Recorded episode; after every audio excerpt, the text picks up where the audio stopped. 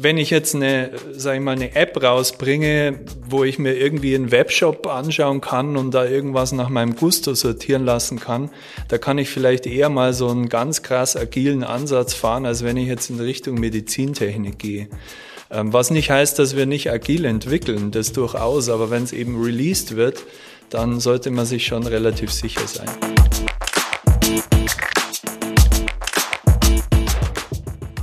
Herzlich willkommen zu Business Unplugged, meinem Interview-Podcast rund um das Thema Digitalisierung. Mein Name ist Johannes Pohl, ich bin Gründer der Piopex und ich spreche mit GründerInnen, UnternehmerInnen, Führungskräften und anderen Heldinnen des Businessalltags über ihre Unternehmen, Visionen, Ideen und Herausforderungen.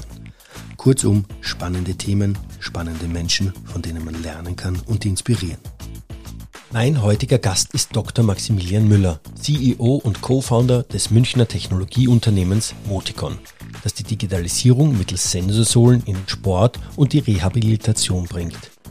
Moticon ist 2009 als Spin-off der TU München gestartet und hat eine bewegte Geschichte hinter sich. Der Max und seine Mitgründer haben sich dazu entschlossen, im Gegensatz zu anderen in Deutschland eine eigene Produktion aufzubauen. Max und ich sprechen über die Herausforderungen, denen sie sich durch diese Entscheidung stellen mussten, wie Sie das Thema Aufbau einer Produktion angegangen sind und welche strategischen Entscheidungen Sie in der Softwareentwicklung getroffen haben. Natürlich haben wir auch über das Produkt selbst gesprochen, doch ich muss zugeben, als Produktioner war ich nach der Besichtigung so begeistert, dass wir erst später als sonst darauf eingegangen sind. Aber das werdet ihr gleich selbst in der neuen Folge von Business Unplugged. Viel Spaß! Lieber Max, Herzlich willkommen zu Business Unplugged und danke für die Einladung zu euch ins Büro hier in die Machtelfingerstraße in München. Hallo Johannes, herzlich willkommen bei Moticon. Ja, herzlichen Dank. Max, du, du bist CEO von Moticon. Äh, ihr macht oder ihr revolutioniert Sensorsohlen oder habt Sensorsohlen entwickelt, kabellose Sensorsohlen.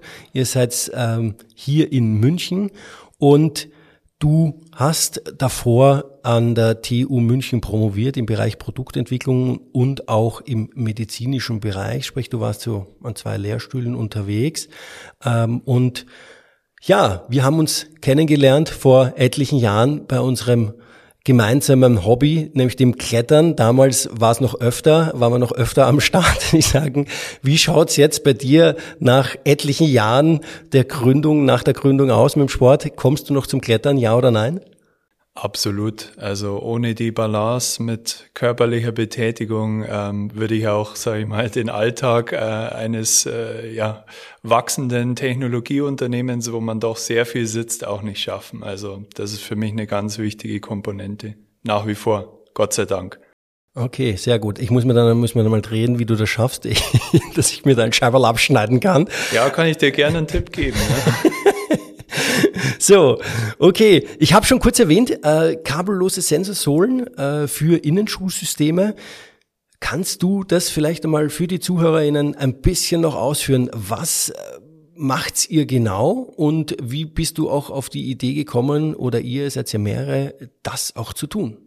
Ja, also es ist ja so, dass der Mensch geht auf seinen Füßen und egal ob ich jetzt äh, im sportlichen Bereich mir Anwendungen anschaue oder im medizinischen Bereich, Rehabilitation zum Beispiel, ist es natürlich total spannend zu wissen, ähm, wie geht der Mensch, wie bewegt er sich. Und ja, es gab ähm, schon relativ lange eben äh, Sensorsohlen, die man in den Schuh reinlegt. Das sind eben Einlegesohlen, die mit Sensoren bestückt sind. Allerdings hatten die den Nachteil, ähm, bis wir damals sozusagen den Markt revolutioniert haben, wie du richtig gesagt hast, ähm, dass da eben Kabel dran waren. Man musste äh, Geräte an die Hüfte schnallen, um die Daten aufzuzeichnen.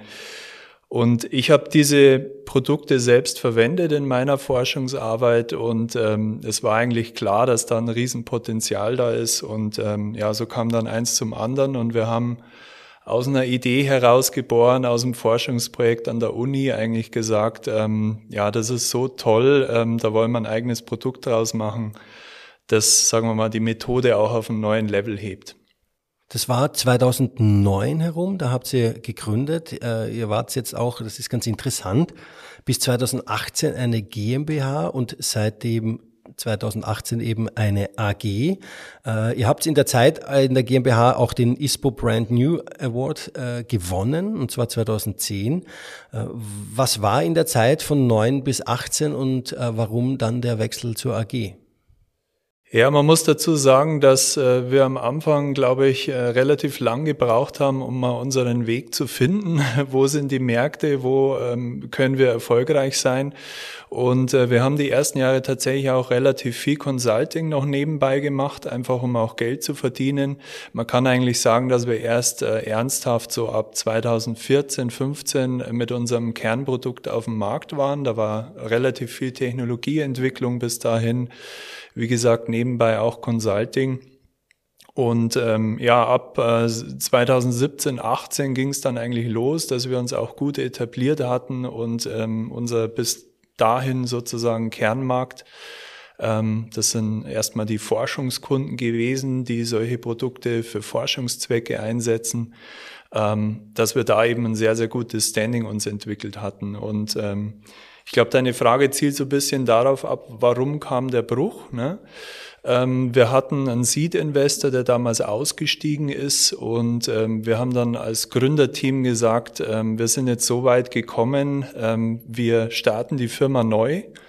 Und seitdem haben wir eigentlich auch ähm, eine super Erfolgsstory hingelegt. Das war natürlich sehr hart dann erstmal, ohne Investor und so weiter. Aber ähm, die Tatsache, dass wir eben eine super Kundenbasis auch schon hatten, hat uns dann geholfen, da diesen Weg ähm, auch ohne großes Investment erfolgreich zu beschreiten. Was ja natürlich spannend ist, ihr seid jetzt kein, ich würde jetzt mal sagen, so ein Startup, wie man es oftmals irgendwie in den Medien sieht und hört, ja, und sagen, hier die nächste App und dies und jenes. Ja, ihr macht auch Software, ja, ihr macht auch Analyse und solche Themen, aber ihr habt auch wirklich ein eine Hardware, die ihr produziert. Ähm, äh, und das Spannende ist, ihr produziert das Ganze auch in Deutschland, ja, wo ja auch sehr viele zurückschrecken, äh, auch Investoren, die ja oftmals sagen, uh, Produktion in Deutschland, das kann nicht funktionieren, das kann nicht, äh, also funktionieren tut schon, aber ich sage mal, kann nicht wirtschaftlich gehen. Ja, ähm, wie war da, wie war da das Thema am Anfang und jetzt auch ähm, seit 2018? Wie geht's, wie seid ihr damit umgegangen? Ja, spannende Frage. Also erstmal muss ich sagen, ich glaube, ähm, ich gebe, ich muss dir da recht geben, wir sind so ziemlich die atypischste junge Tech-Firma, die man sich vorstellen kann, glaube ich, aus verschiedenen Gründen. Ähm, Vielleicht nochmal grundsätzlich so zur Einordnung, weil ich glaube, das ist auch äh, recht wichtig für das äh, Gespräch insgesamt. Man kann den Ansatz fahren, ich ähm, nehme mir Investoren an Bord, ähm, ich schaue, dass ich da möglichst schnell ein Proof of Concept auch habe und dann ähm, im Erfolgsfall natürlich auch sehr schnell wachsen kann. Im Misserfolgsfall ja, äh, bricht die Firma vielleicht nach zwei Jahren zusammen. Das haben wir bei Mitbewerbern auch oft erlebt. Und der andere Ansatz ist so ein bisschen der organische Ansatz. Ich möchte es auch überhaupt nicht werten. Ich finde es wahnsinnig toll, was da teilweise jetzt auch bei Münchner Firmen passiert, die sehr erfolgreich sind. Ich möchte nur so ein bisschen den Rahmen abstecken, dass wir eben eine Firma sind, die von Anfang an eigentlich ein operatives Geschäft aufbauen wollte. Also wirklich auch Cashflow erzeugen und aus dem Cashflow raus auch arbeiten. Das nur mal vorneweg. Ähm, das Thema Produktion, ähm, auch das ist natürlich super spannend. Für uns war das immer ein, ein Kernbestandteil unseres Strebens, sage ich mal, weil ähm, ich an Wertschöpfung glaube. Und insgesamt muss ich sagen, hat sich da die Stimmung natürlich spätestens seit äh, der Corona-Pandemie auch ziemlich grundlegend geändert, glaube ich. Ähm, Produktion wird wieder zurück, zumindest nach Europa verlagert, äh, wieder ins Land, kürzere Wege. Das ist so mein Eindruck. Und ähm, wir haben damit eigentlich insgesamt äh, für unsere Entwicklung ähm, eigentlich nur Vorteile gesehen. Ähm, auch wenn jetzt andere natürlich sagen, wie, ihr produziert in München oder in Deutschland, das kann ja nicht funktionieren. Ja, ähm, was ich aber spannend finde, ist auch, ihr produziert jetzt hier, was waren denn so die Herausforderungen dann auch? Ich meine, ich weiß es, ich begleite auch äh, Startups äh, in diesem Bereich. Man startet ja oftmals mit kleinen Mengen. Man hat ja nicht die großen Mengen, dass ich sage, pass auf, wir machen jetzt Verträge über x tausend Stück, sondern wir müssen mal starten, wir kommen in den Markt rein und so weiter und so fort. Euer Produkt ist ja auch ein spezielles und du hast ja auch gesagt, euer Kernkunden sind, sage ich mal, Forschungsinstitute oder ähm, äh, ja dieser dieser Bereich und jetzt nicht äh, B2C irgendwie äh, der klassische äh, Breitensportler. Was waren denn da so für Herausforderungen, mit denen ihr zu kämpfen habt? Wenn dich jetzt wer fragen würde, okay, pass auf, ich habe auch ein, ich habe Bock, Produktion aufzubauen, auf was muss ich aufpassen? Oder was, was sind die Themen, die auf mich zukommen? Ja, also ich denke, im Wesentlichen sind es zwei Dinge, die, die man betrachten sollte. Und ähm, das war natürlich auch bei uns äh, ein, ein Prozess insgesamt. Zum einen mal muss man sich im Klaren darüber werden, was möchte ich jetzt wirklich selber produzieren. Also man muss im Prinzip schon eine Trennlinie in der Wertschöpfungskette irgendwo ziehen. Und da war für uns einfach immer die Überlegung wichtig, was ist Kern-Know-how, was vielleicht auch Cutting Edge ist, wo wir selbst das Know-how haben möchten, halten möchten und was ist vielleicht irgendwie Standard, was andere wirklich zum jetzigen Zeitpunkt schon besser können. Also ein klassische, klassisches Beispiel wäre Bestückung von Elektronik. Ja, also uns wäre nie in den Sinn gekommen, jetzt hier Bestückungsautomaten aufzustellen. Aber andere Dinge, wie jetzt zum Beispiel unsere Sensorik, ähm, das war eben oder ist immer noch Cutting Edge und da haben wir gesagt, okay, das möchten wir selber machen. Das ist so die eine Sache und die, die andere Herausforderung ist dann, wenn ich mich entschieden habe, Dinge mit Partnern zu machen, kann ich das oder kann ich überhaupt Partner finden, die das in der Stückzahl ähm, willens sind zu realisieren? Weil natürlich andere Firmen sich auch oder gerade jetzt, wenn es um äh, Materialien geht, ähm, natürlich über Volumen definieren und Volumen natürlich eine große Rolle spielt.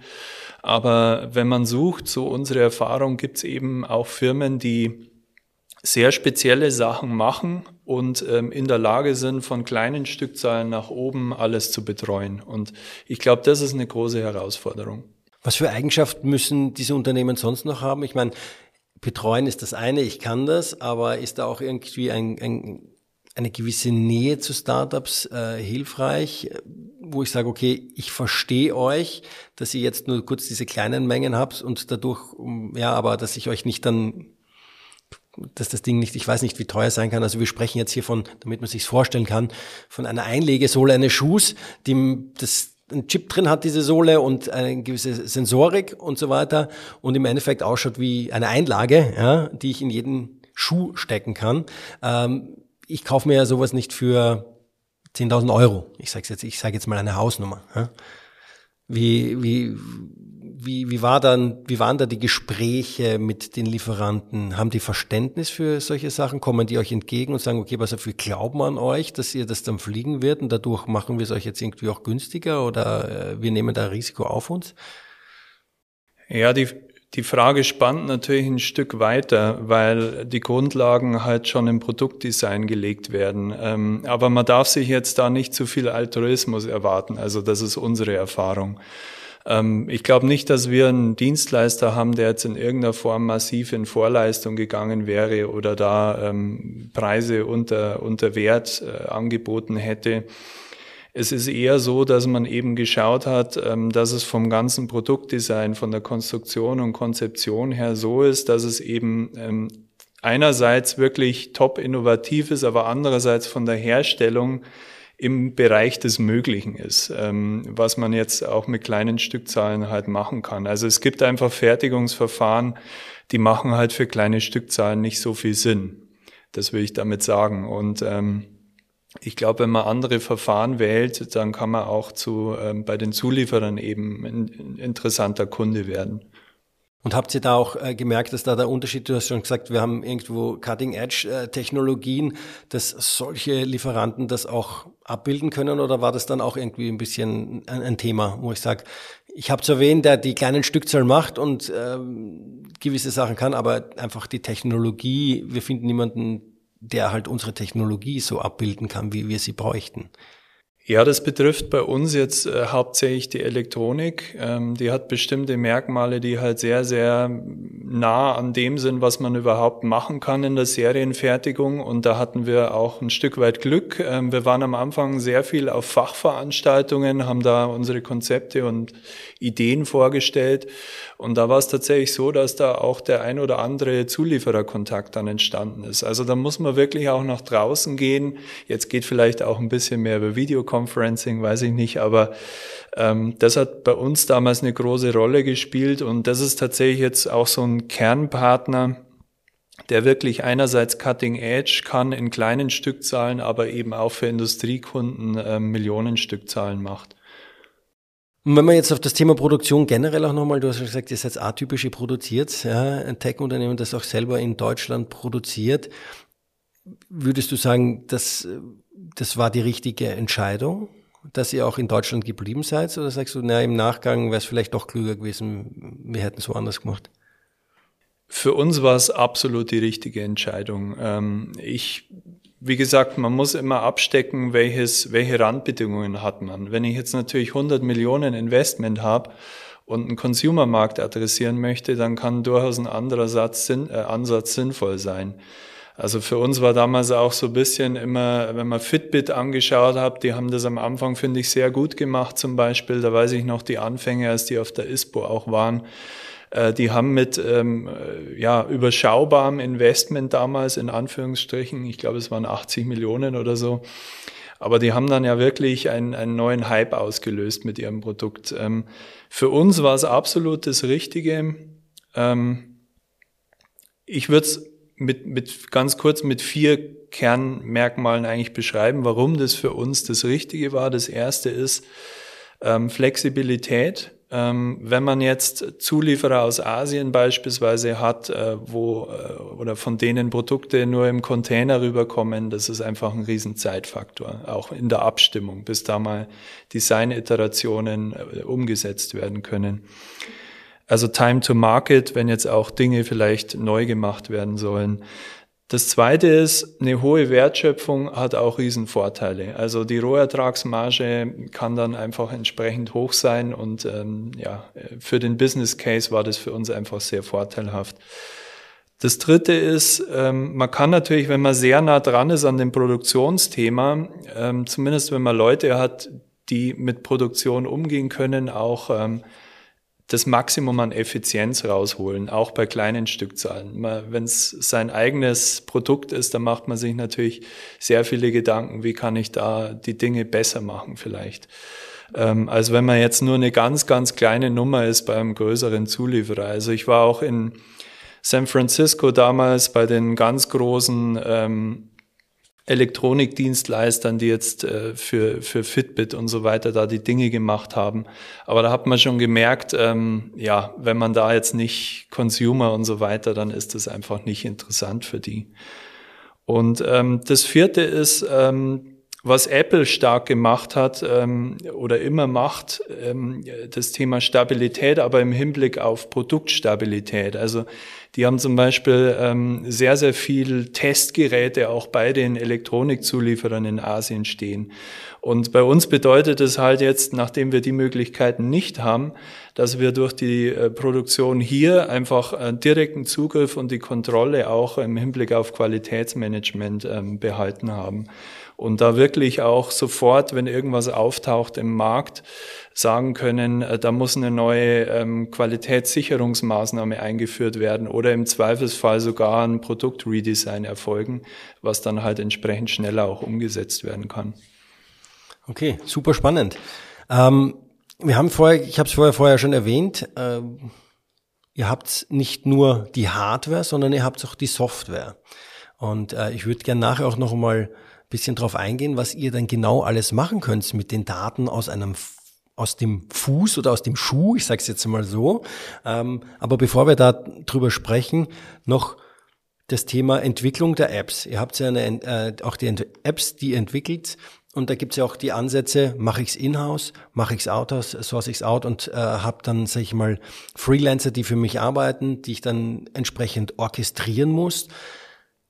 Welchen Ansatz seid ihr gefahren und warum?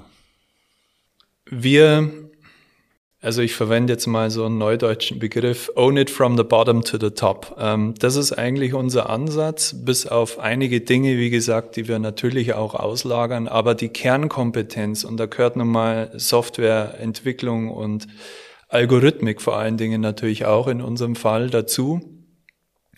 Da haben wir den Weg beschritten, dass wir uns sukzessive eben äh, sehr gute Entwickler mit integriert haben ins Team. Wir sind zwar insgesamt ein kleines Team noch, aber ich glaube ähm, sehr hochwertig, was jetzt auch Softwareentwicklung angeht, zeigt ja auch letzten Endes das Kundenportfolio. Aber ich glaube, da kann man sehr viel falsch und richtig machen mit beiden Ansätzen. Wir fahren den Ansatz, die Kernprodukte und dazu gehört eben auch die Anwendersoftware, die machen wir auf jeden Fall in-house.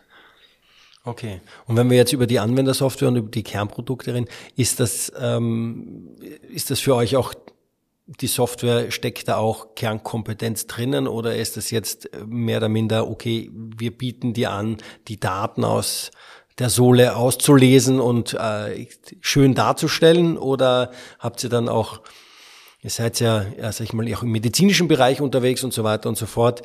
Da auch äh, schon Lösungsansätze, die ihr dann euren Kunden anbietet.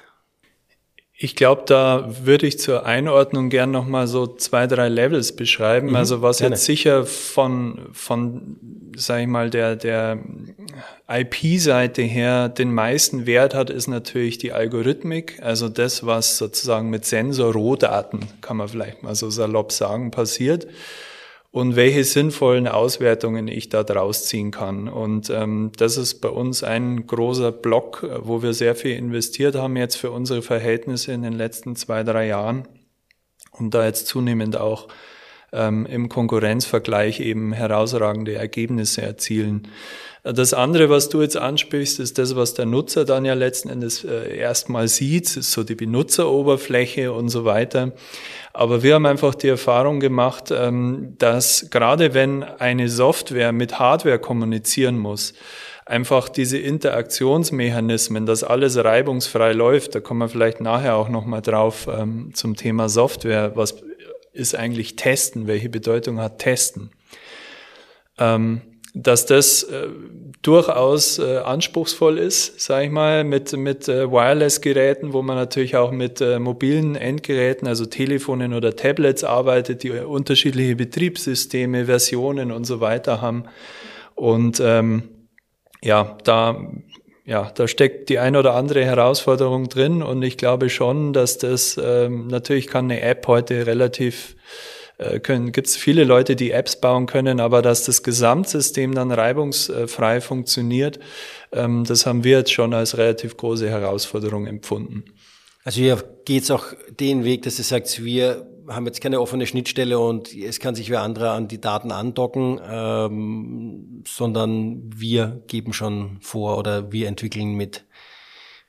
Wie? Ja gut, das ist ja jetzt fast schon wieder eine andere Fragestellung.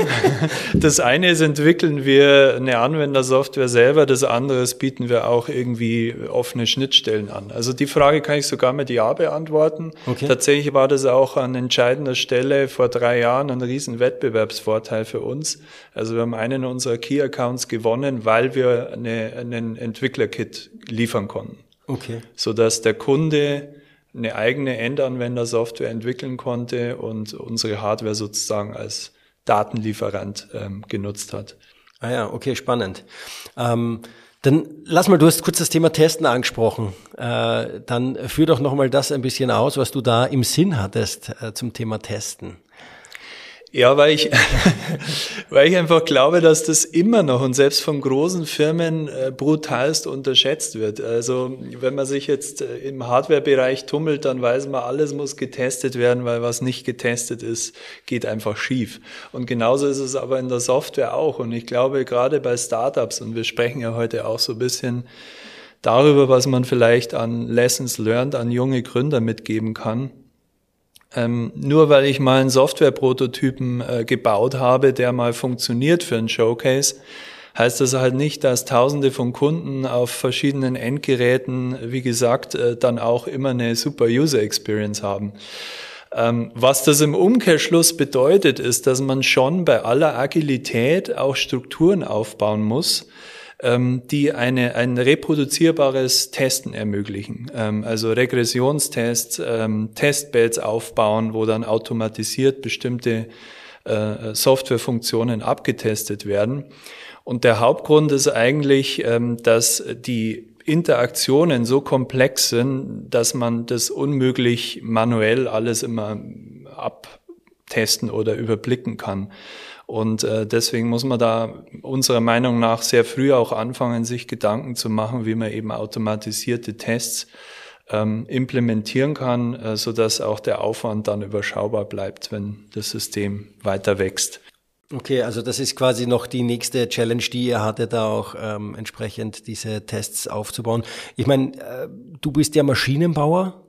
Ähm, also ganz kurz, also Challenge hört sich jetzt so an, als wenn es Rocket Science wäre. Tatsächlich ist es eigentlich mehr ein Zeitproblem, okay. weil ähm, diese Tests zu schreiben ist ja meistens kein Hexenwerk, ähm, aber es, es braucht einfach Zeit und was wir einfach festgestellt haben bei uns selber, und ich glaube, so geht es ganz vielen Teams, man überlegt sich, wie lang dauert jetzt diese Softwarefunktion. Aber man bedenkt sehr selten mit, ähm, was muss ich denn eigentlich zusätzlich an Zeit investieren, damit das Ganze hinterher stabil läuft. Und das ist ja mindestens nochmal ein Faktor zwei. Okay. Alles klar, ja, spa spannend. Also wie gesagt, ähm, ist natürlich ein, ein, ein, ein guter Punkt, ja, sozusagen, okay, der Prototyp ist das eine, aber nachher auch eine markttaugliche Software auf den Markt zu bringen, die stabil läuft. Aber äh, es ist ganz spannend, du sprichst ja sehr, sehr stark jetzt über das Thema Stabilität. Ähm, gibt ja auch diese Ansätze, dass ich sage, ich bringe eigentlich eine, ja, ähm, eine Software raus, eine Version raus, die noch nicht so stabil ist und ich sage jetzt mal Learning by Doing oder Fixing äh, im Laufe der Zeit einfach zu sagen, on the fly die Sachen weiterzuentwickeln. Äh, bist du dann davon, sagst du, davon hältst du gar nichts oder wie, wie stehst du da dazu dann? Oder ist das nicht eure Philosophie oder macht ihr das teilweise oder ja? Ja, also ich glaube nicht, dass man jetzt das so pauschal beantworten kann. Ich glaube, man muss sich einfach überlegen, in welchem Markt bin ich tätig. Schau, wir sind jetzt ja mit Kunden, also einige kann ich ja nennen, zum Beispiel Novartis, ähm, eine große Pharmafirma, ähm, oder jetzt auch im Profisportbereich äh, mit Nike und anderen da sollten die Produkte schon relativ ausgereift sein, äh, wenn man diese Kunden behalten will. Also das ist einfach so. Ähm, und äh, natürlich probieren wir auch viel aus, aber da haben wir dann eher so eine kleine Community an Leuten, die das Produkt dann halt in der Beta-Version testen und äh, natürlich tauchen auch, bei, auch beim Endanwender bei uns immer wieder mal Sachen auf. Das passieren ja den, passiert ja den allergrößten Softwarefirmen der Welt. Ja, Google hat jetzt mit Android 13 einen Bug äh, rausgebracht vor zwei Monaten und plötzlich konnten sich Bluetooth-Geräte nicht mehr verbinden. Ja, Herz, äh, also hier Herzfrequenzmesser und Blutdruckmesser und so. Also aber generell, wenn ich jetzt eine, sag ich mal, eine App rausbringe, wo ich mir irgendwie einen Webshop anschauen kann und da irgendwas nach meinem Gusto sortieren lassen kann, da kann ich vielleicht eher mal so einen ganz krass agilen Ansatz fahren, als wenn ich jetzt in Richtung Medizintechnik gehe. Ähm, was nicht heißt, dass wir nicht agil entwickeln, das durchaus, aber wenn es eben released wird, dann sollte man sich schon relativ sicher sein. Lass uns doch gleich noch einmal, ich habe schon vorher erwähnt, bisschen aufs Produkt noch eingehen und eure Kunden. Du hast jetzt gerade Novartis genannt, du hast Nike genannt. Ihr habt aber auch sehr viele Forschungsinstitute, wenn man auf eure Website schaut, äh, unterschiedlichste Sportmediziner oder ja, Orthopäden etc. Damit man es nochmal versteht, ihr habt einen Sensor in der Sohle, Einlegesohle und ihr könnt da im Prinzip die Belastung des Fußes oder ich, ich versuche es jetzt als Laie auszudrücken, wie ich stehe, wo ich belaste, ob ich jetzt vorne die kleine Zehe belaste oder eher den, äh, die große Zehe oder die Ferse links oder rechts ähm, und so weiter und so fort. Ähm, Habe ich das ungefähr korrekt ja, das ist ziemlich korrekt. Ich, ich, muss jetzt nur schmunzeln, weil wir schon fast eine halbe Stunde sprechen und wir wollten ja eigentlich mit dem Produkt einsteigen. Ja, nee, gut, ganz guter Punkt, Johannes. Ähm, also, was wir eigentlich hier kombinieren, ist ähm, Belastungsmessung und Bewegungsmessung. Also wir können ähm, Sprungweiten, Sprunghöhen genauso bestimmen wie jetzt ähm, die Belastungsverteilung zwischen linken und rechten Bein oder auch, wie du sagst, eine Belastungsverteilung am Fuß.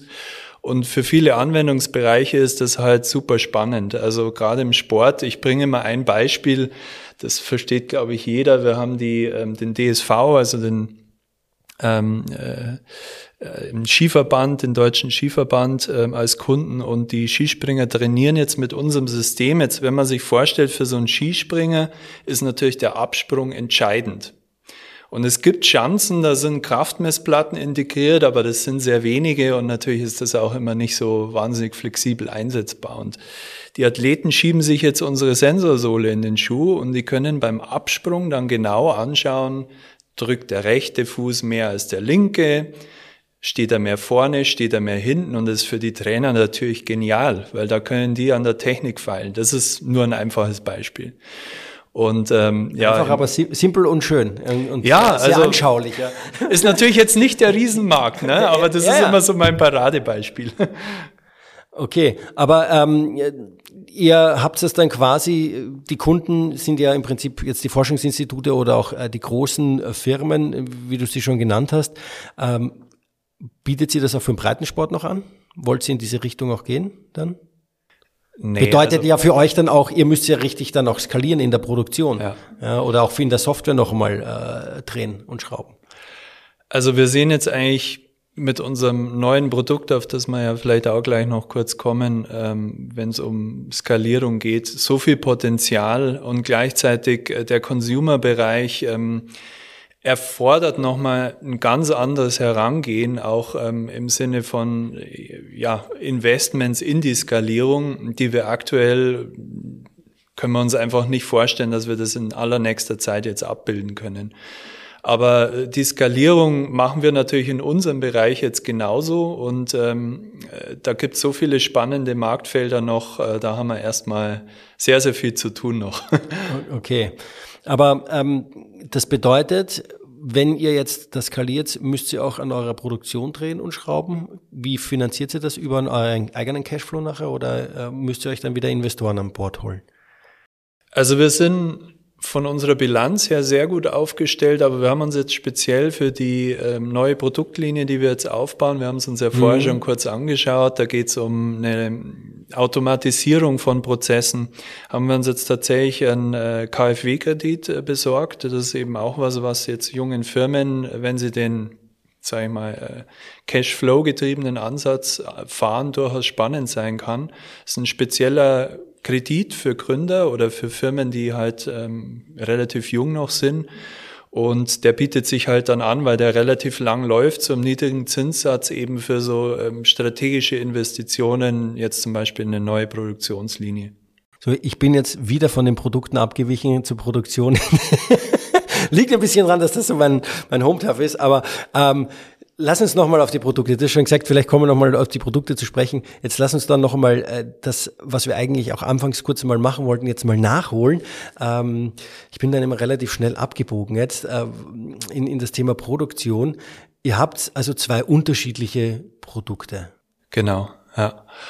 Ähm, wir haben es ja vorher schon kurz tangiert. Unser, unsere Heimat ist sozusagen im Forschungsmarkt und wir haben relativ schnell gesehen, dass es eben in einer breiten Anwendung großen Bedarf für diese Messtechnik gibt. Also in der Rehabilitation, speziell Sport, äh, Physiotherapie, aber eben auch im Sportbereich selbst zu Trainingszwecken, was jetzt nicht äh, nur das absolute Top-Level ist, sondern was wirklich runtergeht bis in die normale Physiopraxis, bis in den Amateursport. Aber man muss sich eins vor Augen führen, die Messtechnik, die wir hier so anbieten, wenn ich das jetzt für einen Laborbetrieb mir anschaffe, dann bin ich mal ganz schnell bei 200.000, 300.000 Euro. Und das kann sich kein Verein im Amateurbereich äh, leisten. Gleichzeitig ist äh, das Thema Verletzungsprävention oder ähm, Verletzungen in der Rehabilitation vielleicht äh, durch objektive Outcomes zu unterstützen. Das ist ein totales Megathema. Und äh, da sehen wir einfach ein Riesenpotenzial. Und deswegen haben wir jetzt äh, drei Jahre lang ähm, ein neues Produkt entwickelt, das zwar auf der Sensorsohle basiert, aber dieses ganze Datenthema komplett automatisiert. Ähm, einfach dadurch, dass äh, wir äh, Algorithmen entwickelt haben, die sozusagen aus diesen Rohdaten automatisch ja, leicht verdauliche Ergebnisse ähm, ausspucken. Und ähm, dadurch ist es uns jetzt halt möglich, ähm, diese Kundenbereiche zu bedienen. Und ähm, das, da scharre ich jetzt schon mit den Hufen. Wir sind jetzt seit einem Jahr ungefähr auf dem Markt. Ähm, und mein Bauchgefühl nach dem, was wir jetzt bisher so an Traction gewonnen haben, ist, dass das ähm, richtig cool werden könnte. Ich gehe mal auch davon aus, dass ihr diese Entwicklung sehr agil dann betrieben habt, weil wenn ich das jetzt äh, Prävention und, und so weiter, äh, da, da geht es ja auch ganz stark darum, mit den Leuten, die diese Prävention durchführen, da einfach auch den Input zu holen, was brauchen die, ähm, wie muss das ausschauen? Äh, und so weiter und so fort, oder? Ja, also wir haben mit Physiopraxen ähm, sehr fortschrittlichen und innovativen da zusammengearbeitet, aber jetzt auch mit einigen unserer größeren Kunden, die, die jetzt im Medizintechnikbereich eher unterwegs sind. Also das Coole ist einfach, dass es ein Produkt ist, wo wir Auswertungsmodule, so kann man sich das vielleicht äh, einfach vorstellen, dann reinknüpfen äh, können. Wenn jetzt ein neuer Marktbereich entsteht, dann können wir durch zusätzliche Module eben diesen Marktbereich auch bedienen. Und klar haben wir uns jetzt mal auf die Bereiche konzentriert, äh, wo wir denken, dass es ähm, ja die beste Zukunftsperspektive gibt. Aber wir haben eben schon ein paar Mal in unserer jetzt fast zehnjährigen Historie am Markt gemerkt, dass es eben auch Opportunitäten geben kann, ähm, ja, wo man dann eben einen Stich macht, wenn man sehr schnell auf den Zug aufspringen kann. Kann ich mir das jetzt vorstellen? Also wenn ich das richtig verstanden habe, es ist so eine Art App Store. Ihr habt verschiedene Module, ich kann mir das ziehen und sage, okay, ich brauche jetzt äh, Modul A oder B oder beide, wie auch immer, weil ich ähm, ja jetzt nicht nur auf um, ich kenne mich da zu wenig aus, aber auf, auf, auf ein gewisses ähm, Krankheitsbild fokussiert habe. Ähm, wollt ihr das dann ich, ich habe es ja schon einmal kurz angesprochen, aber seht ihr das auch als Opportunität, das dann zu öffnen, zu sagen, okay, wirklich auch andere Entwickler ranzulassen, zu sagen, ihr habt, wir stellen euch die Daten zur Verfügung, ihr dürft euch auch als Modul anbieten, also, also als Marktplatz darzustellen für euch? Ja, also App Store ist ein bisschen hochgegriffen, aber es geht tatsächlich ja, schon. Nenn's Marktplatz. Nein, es, es geht schon in die Richtung. Also so, so weit daneben liegen wir da nicht. Ich möchte es nochmal, weil vielleicht für die Zuhörer, dass das nicht zu abstrakt wird, nochmal an zwei Beispielen vielleicht festmachen. Also das Rego-Produkt basiert auf Tests, wie wir es nennen. Und ähm, nehmen wir uns mal aus dem Medizinbereich einen Test, das ist einfach ein Gangtest. Fast immer in der Rehabilitation, wenn es um die unteren Extremitäten geht, geht es erstmal darum, wieder normal gehen zu können, ähm, schmerzfrei, ohne Disbalancen. So, dann hat man einen Gangtest, da kann man zum Beispiel Biofeedback mit einbauen für Teilbelastung. Das wäre ein Beispiel. Ein anderes Beispiel ist im Sportbereich. Ähm, im, zu Trainingszwecken werden sehr viele Sprungtests gemacht, einfach um die Schnellkraft zu testen, um die Fähigkeit zu testen, ähm, möglichst hoch zu springen. Das hat in verschiedensten Sportarten eine große Relevanz. Da hätte man zum Beispiel einen Sprungtest, die dann immer komplett automatisiert dann auch ausgewertet werden am Ende. Und ähm, ich habe vorher von den Opportunitäten gesprochen. Da kann man sich natürlich beliebige Tests mit reinknüpfen einfach. Und in, insofern ist das System offen. Ja. Aktuell gibt es aber jetzt noch keine offene Programmierschnittstelle, aber das wäre natürlich denkbar in Zukunft. Okay, spannend. Da bin ich mal gespannt, wo da die Reise bei euch äh, hingeht, in welche Richtung es äh, da weitergeht. Max, so, jetzt haben wir über eure Gründerstory ein bisschen gesprochen. Ähm, Thema dass ihr GmbH wart, zu einer AG geworden seid, dass ihr die Produktion in Deutschland äh, aufgebaut habt, dass ihr nebst der Produktion der Hardware, wo ihr wirklich auch montiert und Teile jetzt nicht nur zukauft, sondern euch wirklich Gedanken gemacht habt, was ist eigentlich eure Kernkompetenz, was wollt ihr selber machen äh, und die ihr jetzt auch gerade, wo ihr gerade den nächsten Evolutionsschritt geht oder Entwicklungsschritt geht mit der automatisierten Linie.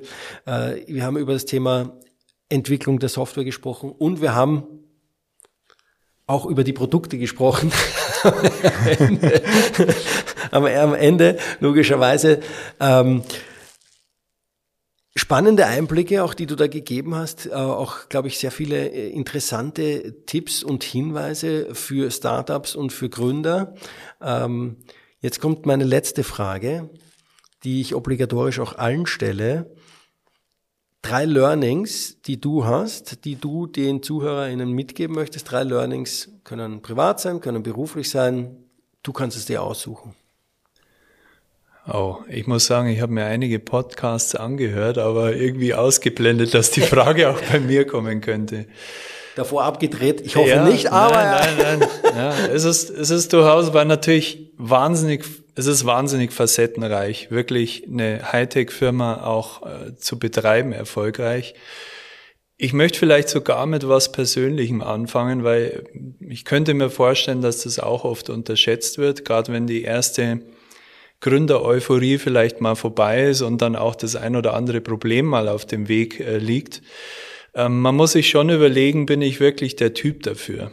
Ähm, weil es gibt Durststrecken. Ich habe mal einen YouTube-Beitrag gesehen, da haben sie irgendwie den Elon Musk gefragt, ja, ist doch toll und er macht so Wahnsinnssachen und so.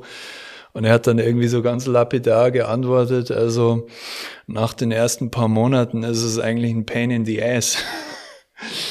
ähm, es ist wirklich so, ähm, das muss man für sich selber sich gut überlegen. Ähm, ein Angestelltenverhältnis hat äh, auch Vorteile, sage ich mal, ähm, ob man das äh, für sich äh, mit seinem eigenen Charakter, ob man sich da irgendwie wohlfühlt.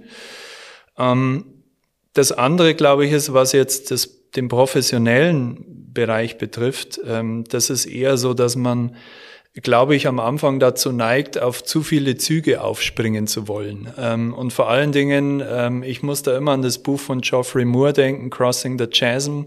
Ähm, the First Innovators. Ja, natürlich hast du am Anfang Leute, die sagen, wow, toll, was ihr da macht und super. Ja, aber da ist noch kein einziger Euro Umsatz gemacht. Und man neigt natürlich immer dazu, dann zu sagen, ja, der und der hat aber gesagt, das ist toll, was wir machen. Ich glaube, es ist wahnsinnig wichtig, dass man sich, äh, gerade wenn man jetzt äh, finanziell auch gewisse Limitationen hat, was ja fast immer der Fall ist, dass man sich ganz, ganz stark fokussiert und sagt, ähm, das ist jetzt ein Markt und ein Kundenbereich, denen kann ich einen echten Mehrwert bieten und damit fange ich jetzt mal an. Es wird immer irgendwie auf dem langen Weg was daherkommen, wo man sagt, da muss ich vielleicht ein bisschen jetzt die Richtung ändern. So war es bei uns auch. Wir haben ja auch mal ähm, ja, ein bisschen anders angefangen. Aber ich glaube, es ist wichtig, da immer entsprechend zu reflektieren. Das ist wirklich ganz wichtig. Und ja, das dritte betrifft vielleicht auch das Thema, was wir heute haben oder hatten. Ähm, wenn ich jetzt ähm, wirklich Hardware-Produkte äh, auch verkaufen möchte, das ist schon nochmal eine andere Dimension, als jetzt Software zu machen weil ich einfach sehr viel mehr Investitionen in Anlagegüter benötige, also Maschinen und so weiter.